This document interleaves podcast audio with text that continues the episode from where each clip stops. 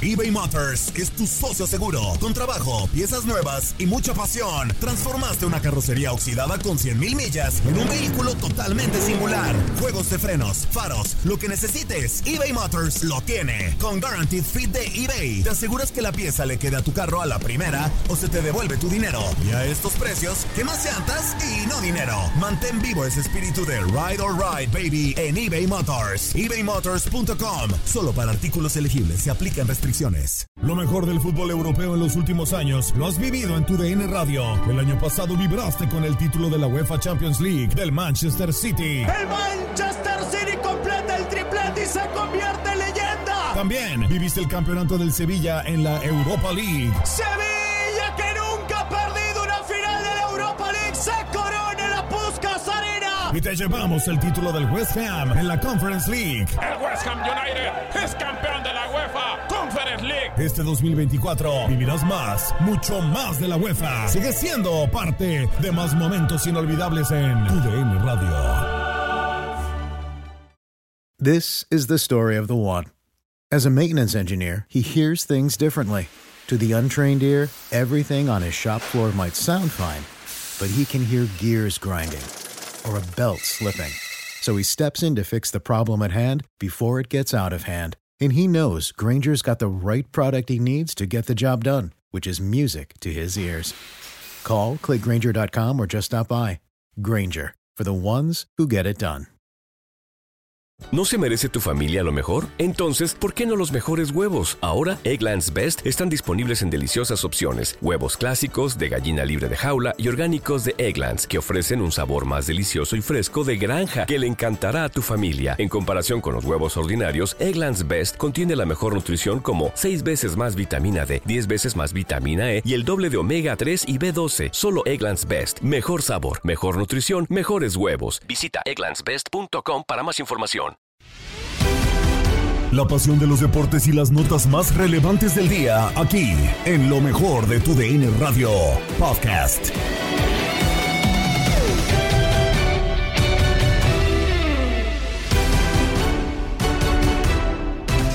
Se acaba una semana en el podcast Lo mejor de tu DN Radio, pero antes, en este episodio, tenemos lo más destacado de la información, porque entre selección y la pulga, tenemos mucho. Gabriela Ramos te da la bienvenida. México enfrenta a Panamá por la Copa Oro. Sobre las posibilidades que se quede el tri con el título, platicaron Juan Carlos Cruz, Diego Peña, Toño Camacho y Blas Pérez. ¿Para ti es sorpresa que tu selección se haya metido a la final? Fíjate que yo la verdad no estoy sorprendido por, por, por, el, por el momento que, que está pasando, ¿no? O sea, obviamente, claro que la gente está esperando eh, siempre lo bueno. Yo fui uno de ellos, siempre me monté en ese en el, en el bus ese pa, pa, con ellos, porque hay mucha gente que el bus, se están montando en el bus ahora, ¿no? Que están viendo que Panamá está a la final y todo lo demás. Ah, como en México, pasa en todos lados Sí. entonces, Blas. A- así como usted tiene Sí, el, sí, el bendito, el bendito sí. carro ese, nosotros allá nosotros le llamamos el bus. El bus, no, sí, no, no, acá tenemos un tráiler, ¿eh? Pero al final eh, siento yo que, que era como el paso a paso, ¿no? Eh, siempre esperando qué era lo que iba a suceder, eh, manejando el bajo perfil y todo este, me explico, toda esta cuestión de que, ah, tranquilo, la cosa se va dando. Y así fueron, ¿no? El pasito a pasito, como se dice. Pero yo creo, eh, Blas, salvo tu mejor opinión, que a partir de que le ganan a Costa Rica en eh, fase de grupos de Liga de Naciones y que se meten al Final Four, ahí la exigencia creció, ¿no? Para la selección de Panamá y sí esperaban evidentemente alguna de las situaciones que se terminaron dando. Hoy la final sí quizá es un poco extraño porque se le termina pegando a Estados Unidos. Pero para mí creo que la exigencia creció en este último, no sé, en estos últimos ocho meses para la selección canalera. Bueno, yo ahí, te digo algo, mira, cuando fuimos al Final Four, que desde ahí empezó todo, yo cuando vi que eh, no, no ganamos los dos partidos, quedamos cuartos, pero aún así con, con, con esa ilusión de que la única selección centroamericana en la Final Four era Panamá. Llegamos a Copa Oro en un grupo eh, no muy eh, accesible en el sentido de que estaba muy difícil, y estaba Salvador, estaba eh, Costa Rica y Martinica, y sabiendo que Martinica le había ganado a, a El Salvador el primer partido, para nosotros, ¿sabes? Eso, dio como un, un aliciente, ¿no? Vi- Vimos que empezamos ganando, luego el segundo partido eh, contra Martinica volvemos y ganamos. O sea, ya ahí ya la gente empezó a creer, ahí a montarse la buseta, en el bus, en la, en, este, en este, en este camino. Pero hablando de rendimiento y demás, yo en el, en el principio vi que la selección panameña en los dos partidos del Final Four dio cosas buenas como para hacerme a mí eh, y ilusionarme a mí de poder estar en el, en el momento que estamos. Entonces, yo, yo veo que la selección se le abre el arco a- acá en Copa Oro, en, en las Nation League estábamos eh, erráticos de estar al arco. Y fuimos creciendo, fuimos creciendo, fuimos creciendo y paso a paso hemos dado eh, este gran golpe, ¿no? Como se dice. Pero O- Oye, Blas, pero, pero no, sientes, sorpresa. ¿no sientes que, que ya al final ya llegaron a su máximo y que quizá ya toparon con No, pared no. En, de- en contra de México este, en este partido del domingo? No, no, no, no. Eh, y a eso iba. No, no te enojes, mi Blas, no te enojes, te mi. Blas. Solo No te pregunto. Plata, pregunto, no, eh, tranquilo, pregunto. Tranquilo, Blas. sino que, sino que como hablaste de que siempre eh, la sorpresa que siempre lo que pasa es que la, la copa eh, estaba para eso no para que Estados Unidos y, y México estuvieran ahí los braques se dan y todo lo demás por eso yo en estos días puse un tweet vamos a tratar de dañarle la fiesta y, y- y le Sí. hemos dañado la fiesta ¿qué era dañarle la fiesta? que Estados Unidos no fuera a la final De acuerdo. Entonces, hubo hubo eso hubo hubo esa sorpresa Bueno, pero ni Hubo tan esa- dañada, ¿eh, Blas? Porque México pues les va a llenar el SoFi Stadium. O sea, no va a Estados Unidos, pero Hubiera sido, per- hubiera sido Jamaica y se cae. Ah, pero sí la dañan, sí la dañan, sí la lo mismo que está Panamá que Estados Unidos es lo que te quiero Sí, decir totalmente, no, totalmente de acuerdo. Eh, eh, es diferente ahora, vamos, una copa que, que, que mucho para los panameños. Y obviamente México también tiene la, eh, la necesidad, porque es así, tienen mucho rato que no ganan nada, así que, bueno, eh, hay tantas cosas que, que- se juega, pero hablando de esta parte, la selección panameña se, se juega mucho por el tema de que eh, el orgullo que, que de, de estar, porque no estamos acostumbrados, es la realidad, de estar en estas finales. Y tienes esa oportunidad, hay que jugarla con todas. No, y seguramente la jugará con toda la selección de Panamá. Ahora lo pongo sobre la mesa y quitándonos la, la camiseta a todos, eh, porque cuando hay que dar a la selección le hemos dado, et- etcétera. Yo sí Aquí creo, para lo que piensen eh, los tres, que México el domingo termina por ganar la, la, la final en el tiempo reglamentario.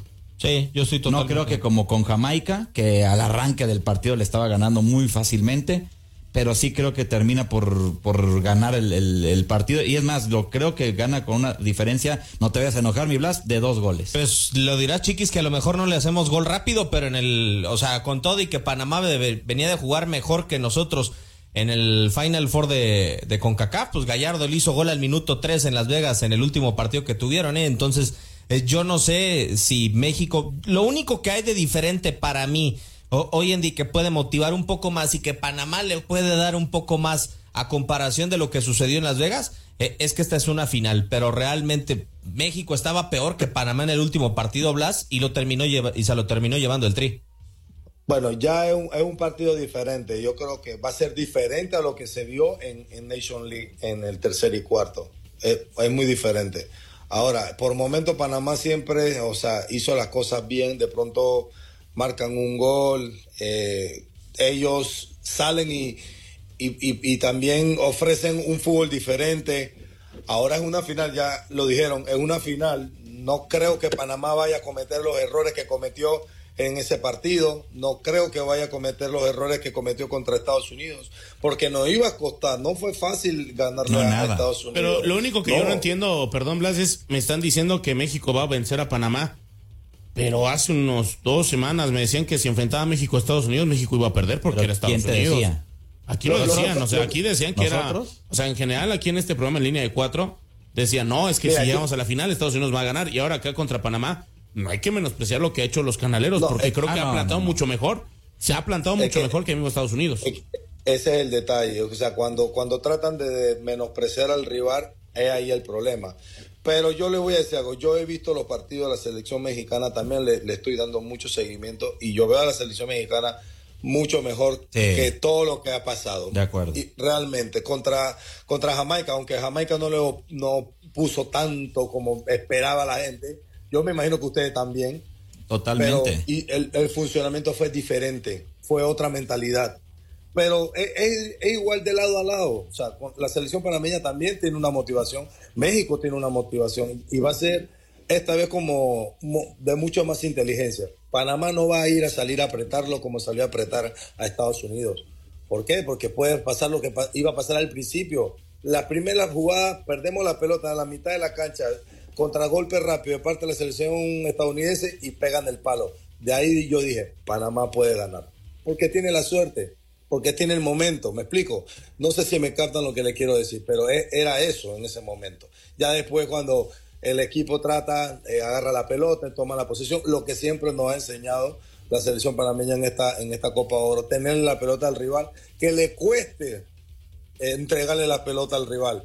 O, terminar jugando con la pelota y terminar la jugada, un tiro al arco, un saque de puerta, qué sé yo, pero no entregársela, perderla en la mitad de la cancha porque no va a acotar, porque México lo más seguro tenga eh, esa, esa fineza o, o esa eficacia dentro del terreno de juego y esa sí le van a meter.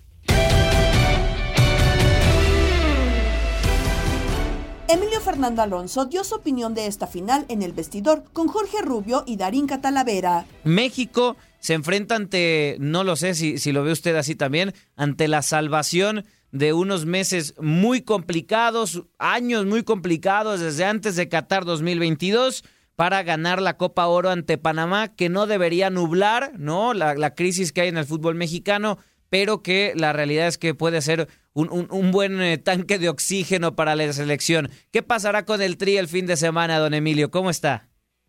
Hola Jorge, te saludo con afecto también a Darinka. Mira, yo no estaría tan optimista eh, de que puede ser un tanque de oxígeno. A lo mejor es una bomba que le explota a la tri porque Panamá También. es un rival muy complicado, eh, muy difícil.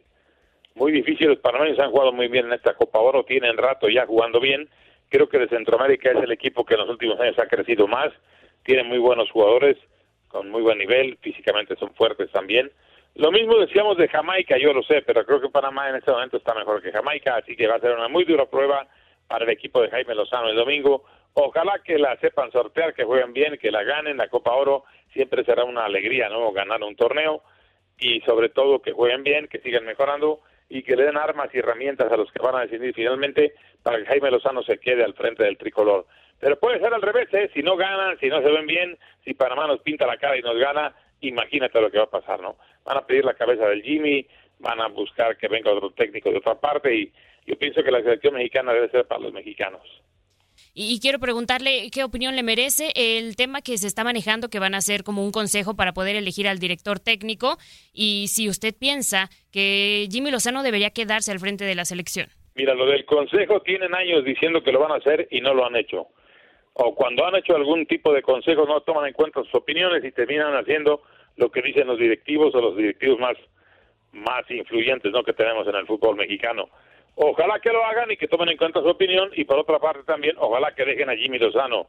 Creo que Jaime se ha preparado, ya tiene su experiencia, aunque es muy joven, pero los jugadores se sienten a gusto con él y creo que hay que tomar en cuenta también a los que están ahí en el tapete verde, si están contentos con él, si sienten esa identificación como mexicanos con un técnico que los entiende, que los conoce, caray, dejémoslo, ¿no? Es cierto que es joven, pero, pero pues nadie nace siendo viejo, ¿no? Eso es una... La experiencia te la dan los años y Jaime lo está tratando de acumular y hacer muy bien. A mí me parecería correcto que se quedara Jaime independientemente del resultado, si gana o si pierda este domingo ante la selección de Panamá. Va a ser una prueba difícil y, complicada, pero creo que México tiene la capacidad para salir adelante. De acuerdo, don Emilio. Y, y y comentaba un tema importante, eh, los futbolistas, ¿no? ¿A ¿Qué tanto de porcentaje hay en la responsabilidad del futbolista ante esta crisis, ¿no? Más allá de que en Copa Oro, bueno, se está en la final y para mí el, el duelo contra Jamaica fue muy bueno futbolísticamente hablando, pero ¿qué tenemos hoy en la materia prima de la selección mexicana? ¿Sí, sí tenemos algo para competir de cara al próximo Mundial? ¿O hay que buscarle por otro lado o hay que prepararlos mejor? ¿Cómo ve en este momento esta generación de México? Bueno, yo creo que hay buenos jugadores, pero hay que darles este mayor rodaje, ¿no? Más partidos, sobre todo si se puede jugar contra selecciones europeas allá en Europa para que tengan más exigencia y que dejemos de jugar estos moleturos aquí en los Estados Unidos donde jugamos de locales siempre, ¿no? Creemos que con Jimmy Lozano está siendo bueno, que descansa mucho, no tienen tantos entrenamientos, que si les dan días de descanso. Nos mencionaba para poder hacerle frente a este a esta final del domingo, solamente van a tener una activación física y de ahí descanso. Eh, eso se puede criticar o mientras se den los resultados eh, no habría que, que señalar este tema dentro de la selección. Mira, habría que estar en el día a día, Darinka, para ver por qué tantos días de descanso, ¿no? Me parece que lo conducente es entrenar, no con, muchas horas, sino productivo el entrenamiento, ¿no? Atacar las situaciones que Jaime considere que están fallando todavía, tratar de solventar esas falencias que tiene el equipo mexicano en los entrenamientos, mayor juego de conjunto, mejor definición, todo eso se hace en los entrenamientos, pero también hay de entrenamientos, hay entrenamientos que son muy largos y muy aburridos, hay entrenamientos que son muy intensos y duran poco y son muy buenos y productivos, ojalá que estén en ese plan, ¿no? Del arbitraje para la final, Edgardo Codesal compartió su análisis con Gabo Sainz, Julio César Núñez y Pablo Guzmán en Misión Fútbol de Verano. Bueno, eh, en principio, qué bueno que el arbitraje, sobre todo centroamericano, esté resurgiendo poco a poco con, buenos trabajos. Y como siempre, el arbitraje será polémico, habrá opiniones diversas y sobre todo las jugadas también de área que generan mayor polémica porque son las que pueden definir partidos. Pero en términos generales yo creo que el arbitraje centroamericano ha ido creciendo. En el último mundial vimos muy buenos eh, trabajos, inclusive este chico salvadoreño que ha hecho ha hecho un buen trabajo arbitral en el mundial eh, de Qatar. Y, bueno, ahí tienen la oportunidad y sobre todo que es entre México, que prácticamente es eh, totalmente más centroamericano que norteamericano, y, y Panamá, donde hay antecedentes, hay que recordar aquella acción de Javier Aguirre, donde prácticamente un jugador panameño que pasaba en la línea de banda le pone una sacadilla y generó grandes problemas. Y además que Panamá también le ha puesto difícil a muchos partidos y hasta lo ha llegado a eliminar de, Copa Oro. Así que viene una especie de revancha y creo que Said Martínez es una buena decisión. Es un muchacho serio, centrado, muy eh, preparado como, como persona en su trabajo ya extra, extra fútbol, y creo que es una buena designación. Sí está la polémica del supuesto penal que se quejó mucho eh, Costa Rica, que no fue, y, siempre, como decía, a pesar de todo y el VAR no se han diluido ese tipo de polémicas. Pero es un muchacho que es su segunda final consecutiva de Copa Oro y que en la anterior, precisamente México-Estados Unidos, a México no le fue muy bien, pero eh, ha hecho buenos trabajos. Así que me parece que puede ser un árbitro eh, con buena hechura como para llevar adelante un partido que tiene estos ingredientes extras entre México y Panamá. Bueno, a ver, Manu, eh, ¿crees que el arbitraje ha ayudado a ciertos equipos? Porque aquí hemos escuchado de todo, y digo, no me van a dejar mentir, ni Julio ni Pablo, amaños, que, que el torneo se prepara para que México y, Estados Unidos lleguen a la final, como yo, yo digo, bueno, en la Copa América también está preparada para que llegue Argentina y Brasil a la final, no sé, ¿qué piensas de lo que has visto ahora en Copa Oro? yo creo que en líneas generales, yo particularmente tengo la oportunidad de, comentar 10 eh, partidos de Copa Oro y en líneas generales me pareció que el arbitraje es bueno. ¿eh? Es bueno. Yo, yo solo me quedé con la duda del, arbitraje de, Walter López, partido entre entre Panamá y Estados Unidos allí en San Diego. En esa mano, en esa mano cuando anulan, cuando anulan el gol sobre el 89 a, Díaz, me parece que era una previo en esa jugada de acción a balón parado era mano de Estados Unidos y era un claro penal. penal pero si uno se ve a la, si uno se va a ver al detalle, a la hoja de vida de este, de este señor Walter Alexander López Castaño, se da uno cuenta que es un tipo, es un árbitro de mucha experiencia, árbitro FIFA desde el año 2006, tiene 42 años, ha arbitrado 25 partidos en este año 2023, con CONCACAF uno en CONCACAF League, eh, siete en, la Liga de Guatemala, ¿no? Entonces si uno se pone a mirar en la hoja de vida, uno dice, bueno, creo que tiene todos los pergaminos y todo y toda la experiencia para poder arbitrar una semifinal de Copa Oro. Eh, creo que se equivocan, creo que se equivocan porque me parece que era una mano clara y, no tuvo que irse ese patrón al alargue. Me parece que desde el punto final hubiera podido definir Panamá eh, y sentenciar en los 90 minutos, pero por fortuna al final eh, los dioses del fútbol que quieren dieron la clasificación al conjunto de Thomas Christie. Entonces, creo que el arbitraje, a mí, a mi forma de ver, ha estado en líneas generales bien, seguramente con ciertos, con ciertos eh, problemas o ciertos eh, errores, ¿no? Pero también tendríamos que estar a calificar tanto al bar y a la bar, ¿no? Pero, pero creo que en líneas generales ha estado bien. Julio, ¿qué piensas? Que me parece que a la final llega, llega el mejor el don Edgardo se refería a Iván Barton cuando hizo mención del salvadoreño que también tuvo un buen mundial. Curiosamente, curiosamente, Barton dirigió el partido Guadalupe-Cuba, fase de grupos, y no apareció más. Yo no sé si hay algún problema físico de Iván Barton que le imposibilitó seguir adelante en esta Copa Oro. Junto con Mario Escobar y con Said Martínez fueron al Mundial de Qatar, solo que Said Martínez no realizó trabajos, estuvo allí como cuarto oficial, pero no pudo dirigir en el Mundial.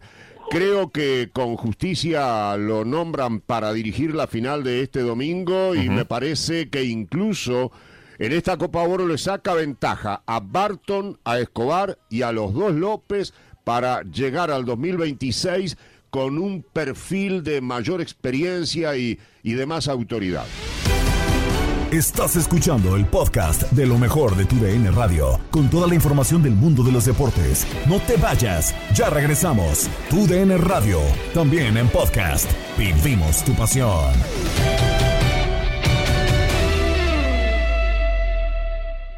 eBay Motors es tu socio seguro. Con trabajo, piezas nuevas y mucha pasión, transformaste una carrocería oxidada con 100.000 millas en un vehículo totalmente singular. Juegos de frenos, faros, lo que necesites, eBay Motors lo tiene. Con Guaranteed Fit de eBay, te aseguras que la pieza le quede a tu carro a la primera o se te devuelve tu dinero. Y a estos precios, ¿qué más llantas y no dinero? Mantén vivo ese espíritu de Ride or Die Baby en eBay Motors. ebaymotors.com. Solo para artículos elegibles. Se aplican restricciones.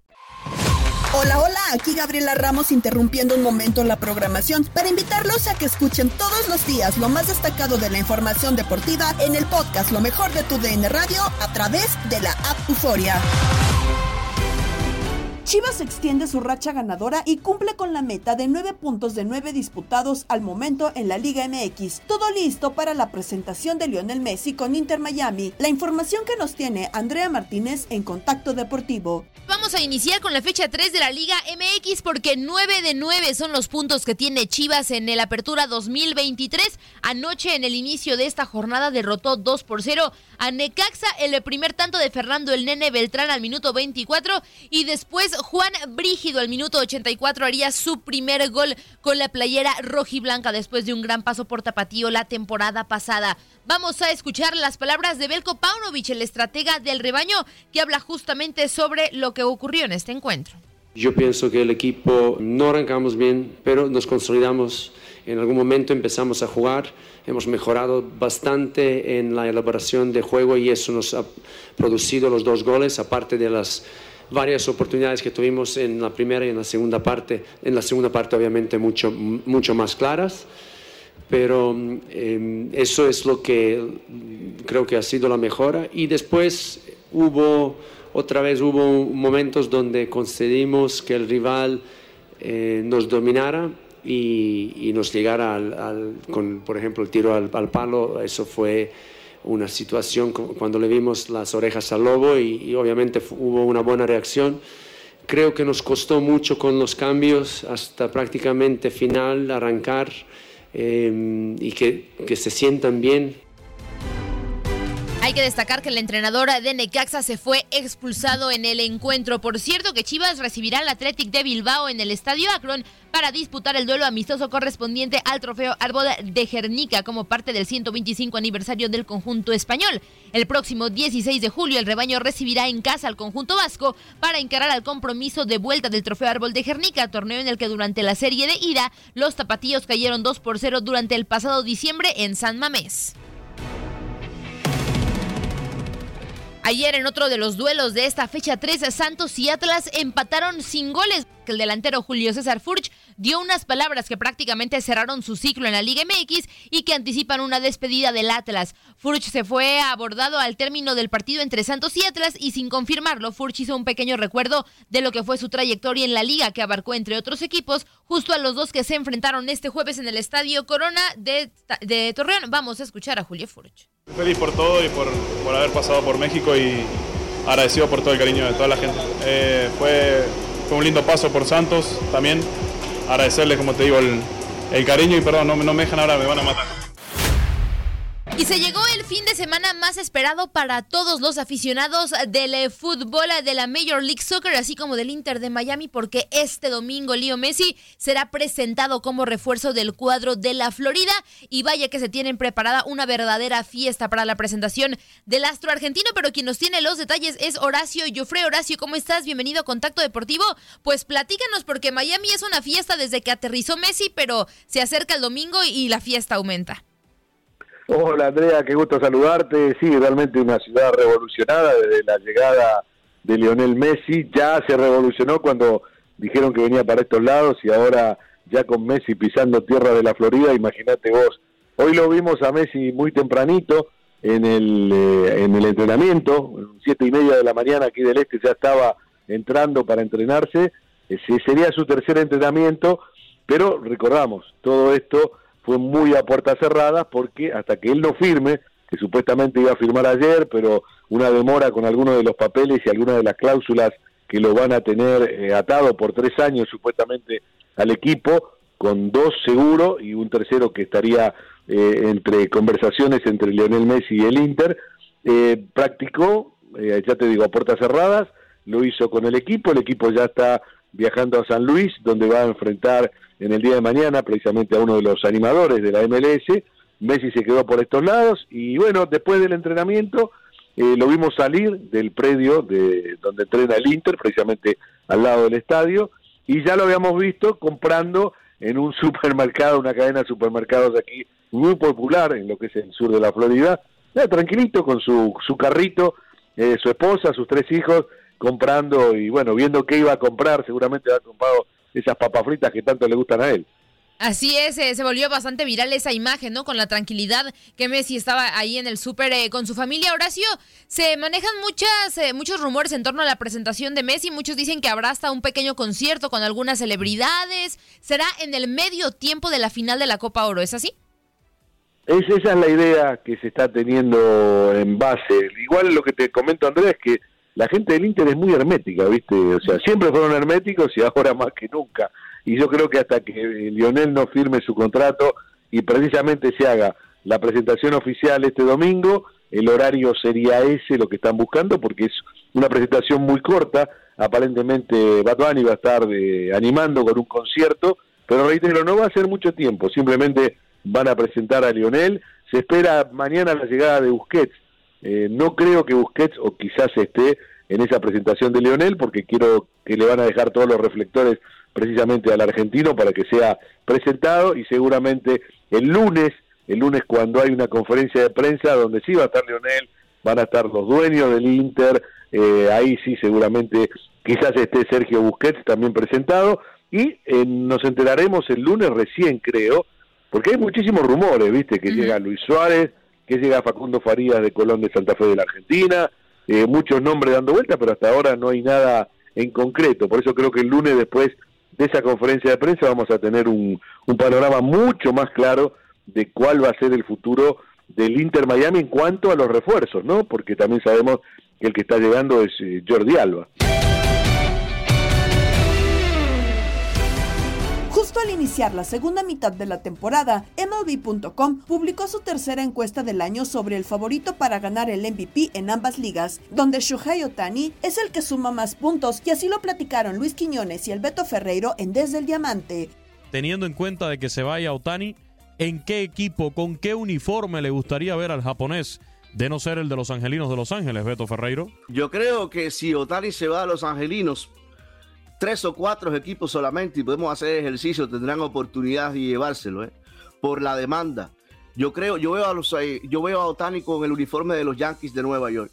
Sí, el primer equipo que me viene a la mente es de los Yankees de Nueva York, que a propósito lo quiere, como todo el mundo lo quiere, pero hay que ser realista. Tú piensas que un Otani hoy, eh, porque se ha mencionado también a los Reyes de Tampa Bay, tú piensas que los Reyes de Tampa Bay pudieran realmente. Y fíjate una cosa, una cosa que es interesante porque no es que estás eh, haciendo un cambio por Otani a largo plazo, después va a ser agente libre, pero cualquier equipo que esté discutiendo que dé algo bueno a cambio, por supuesto, tienes que dar los prospectos de los mejores, pero cualquier equipo que esté discutiendo para buscar en este mismo año, el 2023, el campeonato, para tener más posibilidades, porque a cualquier conjunto se le elevan las posibilidades significativamente si adquieren a Otani, pueden hacer el cambio no, no, significa yo, y esto es muy importante que se queden aquí, no significa que en el 2024 vayas a tener Otani, pero el costo es caro, vas a perder grandes prospectos. Fíjate, yo mencionaba que la serie primera con Houston, después la de los Yankees, tremenda dos series, y después la de los Piratas de Pittsburgh. Son las, las tres series que vienen a continuación para los Angelinos. La estadía en casa va a terminar el 23 de julio, y eso es ocho días para la fecha límite, como bien tú apuntas, será el primero de agosto. Van a ser claves, atención seguidores de, los angelinos, van a ser claves las tres próximas series para decidir el futuro de, de Shohei. Pero tu pregunta es fácil de responder. Yo lo veo con la, con la camiseta de los Yankees primero que la de cualquiera. ¿eh? Interesante, interesante lo que pueda acontecer. Y, y es que el, que el equipo que se lo lleve el equipo que lo adquiera, si es que en definitiva los angelinos lo cambian, como todo parece indicar, se va a estar llevando al MVP de la Liga Americana muy probablemente de esta temporada. Hoy MLB publicó, MLB.com publicó la tercera encuesta de este año sobre el jugador más valioso. Y en esa encuesta, los dos líderes estarían llevándose el premio de jugador más valioso de manera unánime. Otani por la Liga Americana y Ronald Acuña Jr. por la Nacional. Se han dado 19 jugadores más valiosos unánimes, 19 MVPs de manera unánime en la historia tanto de la americana como la nacional y como les decía hace un rato, el más reciente fue el propio Otani en el año 2021. Nunca, eso sí, se ha dado ganadores unánimes en ambas ligas en el mismo año, algo que podría suceder este año. 47 colegas, 47 periodistas y analistas de MLB.com se les pidió a los votantes que clasificaran a sus cinco principales candidatos a jugadores más valiosos. Los resultados de la encuesta, Beto, dan a Otani en el primer lugar de la americana con 47 votos al primer lugar, con todos los votos de los 47 periodistas al primer lugar, y Ronald Acuña de los Bravos también con los 47 votos al primer lugar por la Liga Nacional. Pero hay otros que consiguieron votos, porque si yo te pregunto, quitando a Shohei Otani de la Liga Americana y a Ronald Acuña Jr. de la Liga Nacional, porque justamente, claramente, y me estoy de acuerdo con la encuesta, yo votaría por los dos, y tú también, porque lo hemos hablado aquí unánimemente. Quitando a esos dos, ¿quiénes serían los segundos? Eh, y bueno, en la Liga Americana los que recibieron votos fueron los siguientes. Luis Roberts, el cubano de los Medias Blancas de Chicago, qué clase de temporada. Wander Franco, el campo corto, los Reyes de Tampa Bay, al igual que su compañero de equipo, Yandy Díaz, el primera base de los Reyes de Tampa Bay. Y José Adolis García, el Bombi, el cubano de los Rangers de Texas. Es decir, le siguen a Shohei Otani estos. También otros recibieron votos. Y en la Liga Nacional, fíjate, uno pensaría por la campaña que está teniendo Luis Arraez, ¿no? Eh, o por la campaña que está teniendo Freddie Freeman con los Dodgers de Los Ángeles. Bueno, aparte de Acuña, eh, Mookie Betts, el de los Dodgers, Corbin Carroll, el novato de los Diamondbacks de Arizona, precisamente Freddie Freeman, el de los Dodgers, y Luis Arraez, el segundo base venezolano de los Marlins. Y hay otros más, una lista extensa de otros que recibieron votos por los, por los periodistas. Pero yo te pregunto a ti, Quillones, quitando a Otani y Acuña, ¿quiénes serían? No? Si estos no, no entraran en el juego, ¿quiénes serían? Sí, no, eh, a ver, me llama la atención, por ejemplo, en la Liga Nacional, a un Luis Arraez hasta el quinto lugar, cuando hasta hace poco discutíamos aquí, ¿no? El tema de Luis Arraez por esa, ese averaje ofensivo, luchando por los 400. Sin embargo, aparece en un quinto lugar en la Liga Nacional. Mookie Betts segundo, Corbin Carroll con una gran campaña como tercero, Freddy Freeman, el primera base de, los Dodgers en el cuarto lugar. Pero sí me llama la atención, ¿no? Que, que esté tan alejado del primer lugar Luis Arraez, por lo que decíamos, a ver, ¿qué evaluamos para sacar un MVP? Para mí, Beto, es el que aporta a llevar el equipo a algún lado, el que aporta carreras anotadas, carreras impulsadas. Y en el caso de Arraez, Beto, lo revisábamos, ni carreras impulsadas, pero tampoco carreras anotadas, con la cantidad de veces que se envasa Luis Arraez por el equipo de los Miami Marlins. Y bueno, en la Liga Americana, ahí está el cubano Yandy Díaz, cuarto lugar en las votaciones. El tema de Aaron Judge descendiendo muchísimo después de la lesión, ha perdido mucho terreno en esa lucha del juez por la Liga Americana. En el showdown de combate global, Roberto El Charro Negro Vázquez se enfrentará a Justin Slick J. Vázquez el próximo domingo. De esta pelea, El Charro platicó en Inutilandia con Toño Murillo, Darín Catalavera y Zuli Ledesma.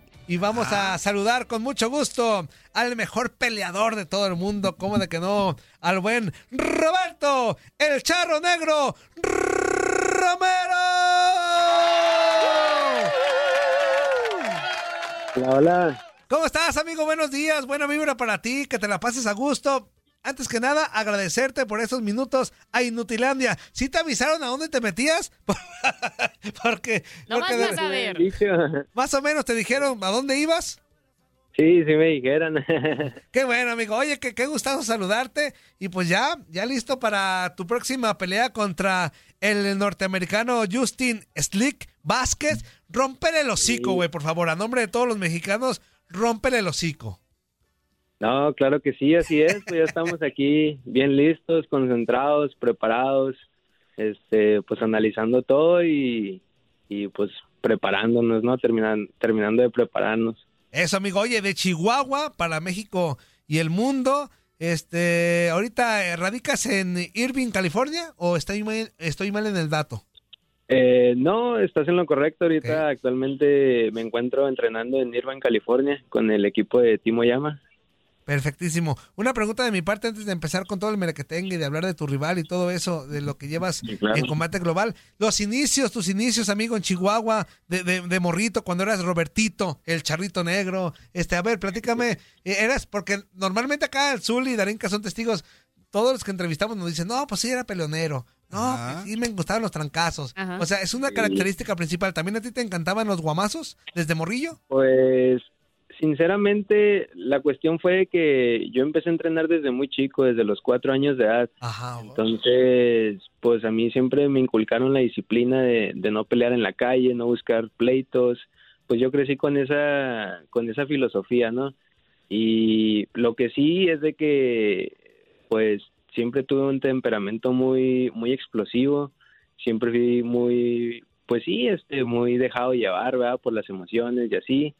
Y pues yo siento que cuando ya empecé a competir más en serio, cuando ahora sí me empezaron a poner mis, mis guamazos de verdad y así fue como que ya cuando aprendí a controlar eso, pues. Ok. Eh, Zuli, Dari, ¿algo que preguntarle al, al buen Roberto, el charro negro? Sí, claro, pues eh, Roberto, ¿cómo estás? Mucho gusto y pues también hola. deseo que te vaya muy bien en esta pelea. Oye, cuéntanos, ¿cómo ha sido tu preparación para poder hacerle frente a este, a este enfrentamiento, valga la redundancia o no valga? Pero pues, ¿cuántos burritos echaste cada que entrenas? ¿Cómo estuvo? Sí, bueno, no, pues este, la verdad es de que yo me estuve preparando para este encuentro desde, desde enero de este año. Eh, la cuestión fue que íbamos a pelear en marzo, pero pues esa, esa fecha no se pudo dar ya que yo pues presenté problemas con, con mi visa de trabajo. Eh, afortunadamente ahorita ya se arregló esa cuestión, ya estamos otra vez aquí de regreso y, y pues como le decía, pues desde enero me vengo, me vengo preparando. Este, cuando a mí me cancelaron mi, mi pelea, pues yo no dejé de entrenar, yo seguí preparándome, este, seguí en, en dieta, haciendo todo lo que tenía que hacer y, Y pues sí, como no, ah, de vez en cuando y sí me echaba mis dos burritos ahí. claro que sí.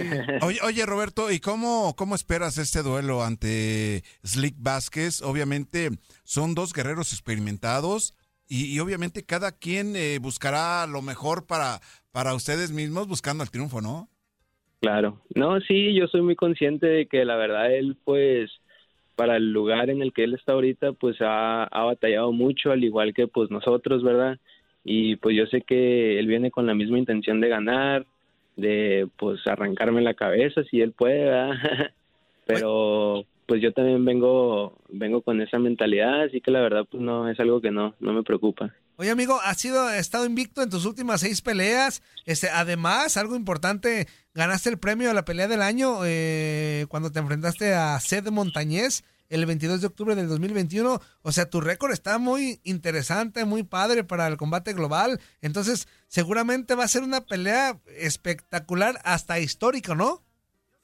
Sí, no, pues como tú lo comentas, pues gracias a Dios nos ha ido muy bien dentro de la compañía. Hemos este, peleado con, con grandes nombres últimamente. Eh, hemos pues este, sacado adelante las victorias.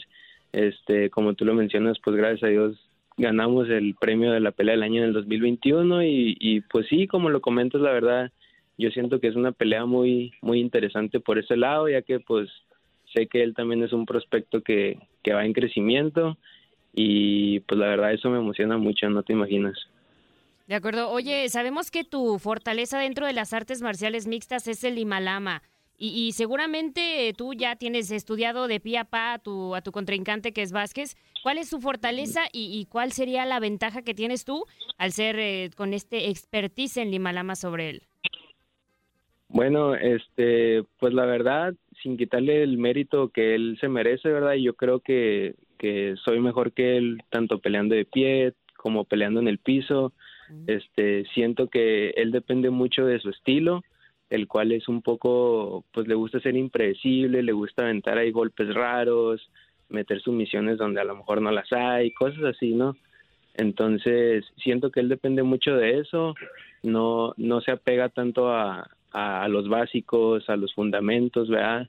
Que es donde yo siento que pues ahí soy mejor y, y pues sí, este, pues así es como pienso sobrellevar la pelea, este, bien técnico, las manos pues donde deben estar, este, y pues ir este metiendo puntos, ¿verdad? ir conectando y pues poco a poco buscando la finalización.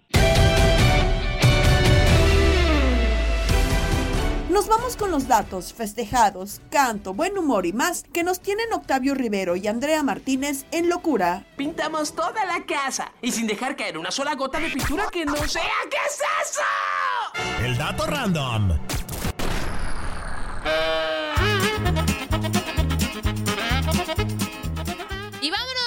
El dato random porque México y Panamá se han enfrentado en 41 ocasiones en la historia con una notable superioridad azteca de 24 ganados, 12 empatados y 5 derrotas antes ante la Marea Roja.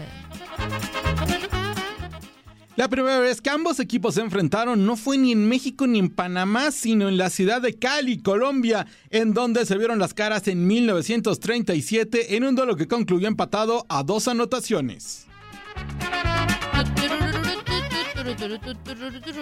La peor goleada de México ante Panamá ocurrió un 3 de septiembre del 2000, hace muchos años, cuando los verdes golearon 7 a 1 a Panamá. Cuauhtémoc Blanco anotó un doblete. Inserte festejo americanista. Tenía que ser, tenía que ser. La primera victoria panameña ante México fue ante un equipo B en 1972 con resultado de 2 a 0. A pesar de eso, el triunfo más recordado es aquel de la Copa Oro del 2013, cuando los canaleros vencieron por 2 a 1 a los mexicanos. No sé por qué siempre se pone esa Es que sigue esa. Bueno, Sí. ahí voy, ya. Con lo que sigue. Hoy celebramos al niño del pastel. Chale. ¡Feliz cumpleaños te deseamos porque en locura estamos!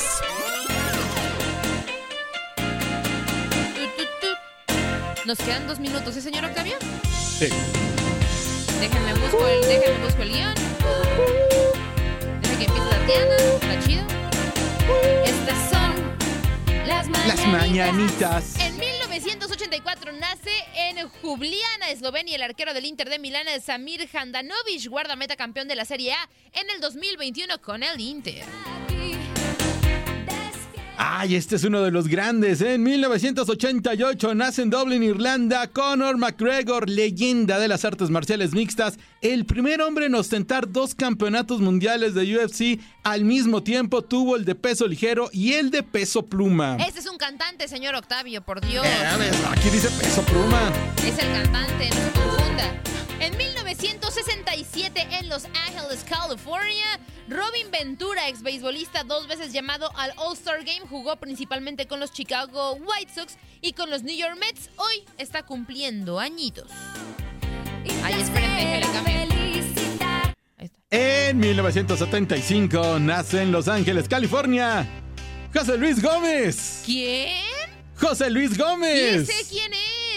Músico, productor, mejor conocido como Tabú, integrante de los, de los Black Eyed Peas, banda con quienes logró vender más de 100 millones de copias a principios de este milenio. Y la verdad es que los Black Eyed Peas hicieron bailar absolutamente a todo el mundo. Le voy, indicando... mira, le voy a adelantar para que sepan qué canción es. Esa.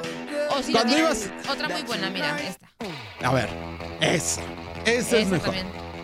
Cuando ibas en la primaria te tocaron los Black Eyed Peas, ¿no? Es, sí, estoy en la primaria totalmente. Como en quinto de primaria. ¿El festival de quinto de primaria te tocó esa? Sí. De hecho, sí, por eso me acuerdo.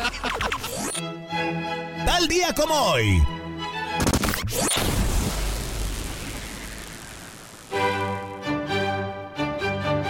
¿Se va con calma, señor Octavio? Con calma. Con calma. Empiezo. Ah, empiezo yo. En el 2005, Sao Paulo vence en el Global al Atlético Paranaense por 5 a 1 para conquistar la Copa Libertadores de América. Esa copa era la de Chivas, de hecho. Oh, pues. Es que fue el año donde eh, fue el año donde le fue el año donde golearon a, a Boca y después perdieron contra Paranaense en la semifinal. Eh, En el 2019, Lewis Hamilton gana su sexto Gran Premio de Gran Bretaña en Silverstone, imponiendo récord en ese circuito y superando pilotos como Alan Prost y Jim Clark, quien solo ganaron en cinco ocasiones ese Gran Premio. Que conste que esto que está redactado a ti aquí no lo escribí yo. En el 2019, en uno de los mejores partidos de la historia del tenis, Novak Djokovic derrotó en 5 sets y 4 horas con 57 minutos a Roger Federer para ganar la final de Wimbledon. Si usted supiera que a mí Novak Djokovic me cae en la punta del hígado, Pero fue un partidazo. no me esté diciendo nada. Vamos a cambiar de música ya. Y en el 2008 se estrena en todo el mundo la cinta The Dark Knight de la saga de Batman, protagonizada por Christian Bale y Heath Ledger. Fue esa la que ganó el Oscar, ¿no? Heath Sí, Ledger ajá. que después ya no pudo Heath ir Ledger por... que ganara el Oscar póstumo debido a Ajá. que falleció este actor de una sobredosis causada justamente por el rollo en el que se metió para hacer al guasón y demás. Guasón, se sí. le pasó de copas Las la situación. Saludos de Gabriela Ramos. Mañana nos volvemos a escuchar con el nuevo capítulo del podcast Lo mejor de tu DN Radio.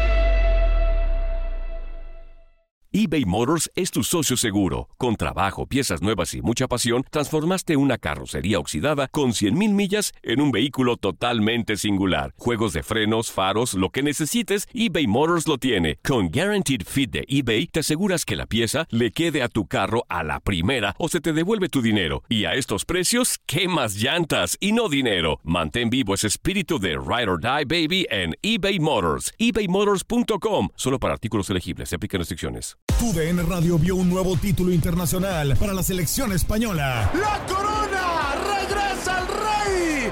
¡España vuelve a ser campeón! ¡Ahora de la UEFA Nations League! ¡El rey volvió! ¡La furia! ¡Vuelve a consolidarse en Europa con un equipo joven! Quédate en 2024, porque así como el campeonato de la UEFA Nations League, seguirás presenciando la cobertura más completa del fútbol del viejo continente. This is the story of the one. As head of maintenance at a concert hall, he knows the show must always go on. That's why he works behind the scenes, ensuring every light is working, the HVAC is humming, and his facility shines. With Granger's supplies and solutions for every challenge he faces, plus 24 7 customer support, his venue never misses a beat. Call quickgranger.com or just stop by. Granger, for the ones who get it done. ¿No se merece tu familia lo mejor? Entonces, ¿por qué no los mejores huevos? Ahora, Egglands Best están disponibles en deliciosas opciones. Huevos clásicos, de gallina libre de jaula y orgánicos de Egglands, que ofrecen un sabor más delicioso y fresco de granja que le encantará a tu familia. En comparación con los huevos ordinarios, Egglands Best contiene la mejor nutrición como 6 veces más vitamina D, 10 veces más vitamina E y el doble de omega 3 y B12. Solo Egglands Best. Mejor sabor, mejor nutrición, mejores huevos. Visita egglandsbest.com para más información.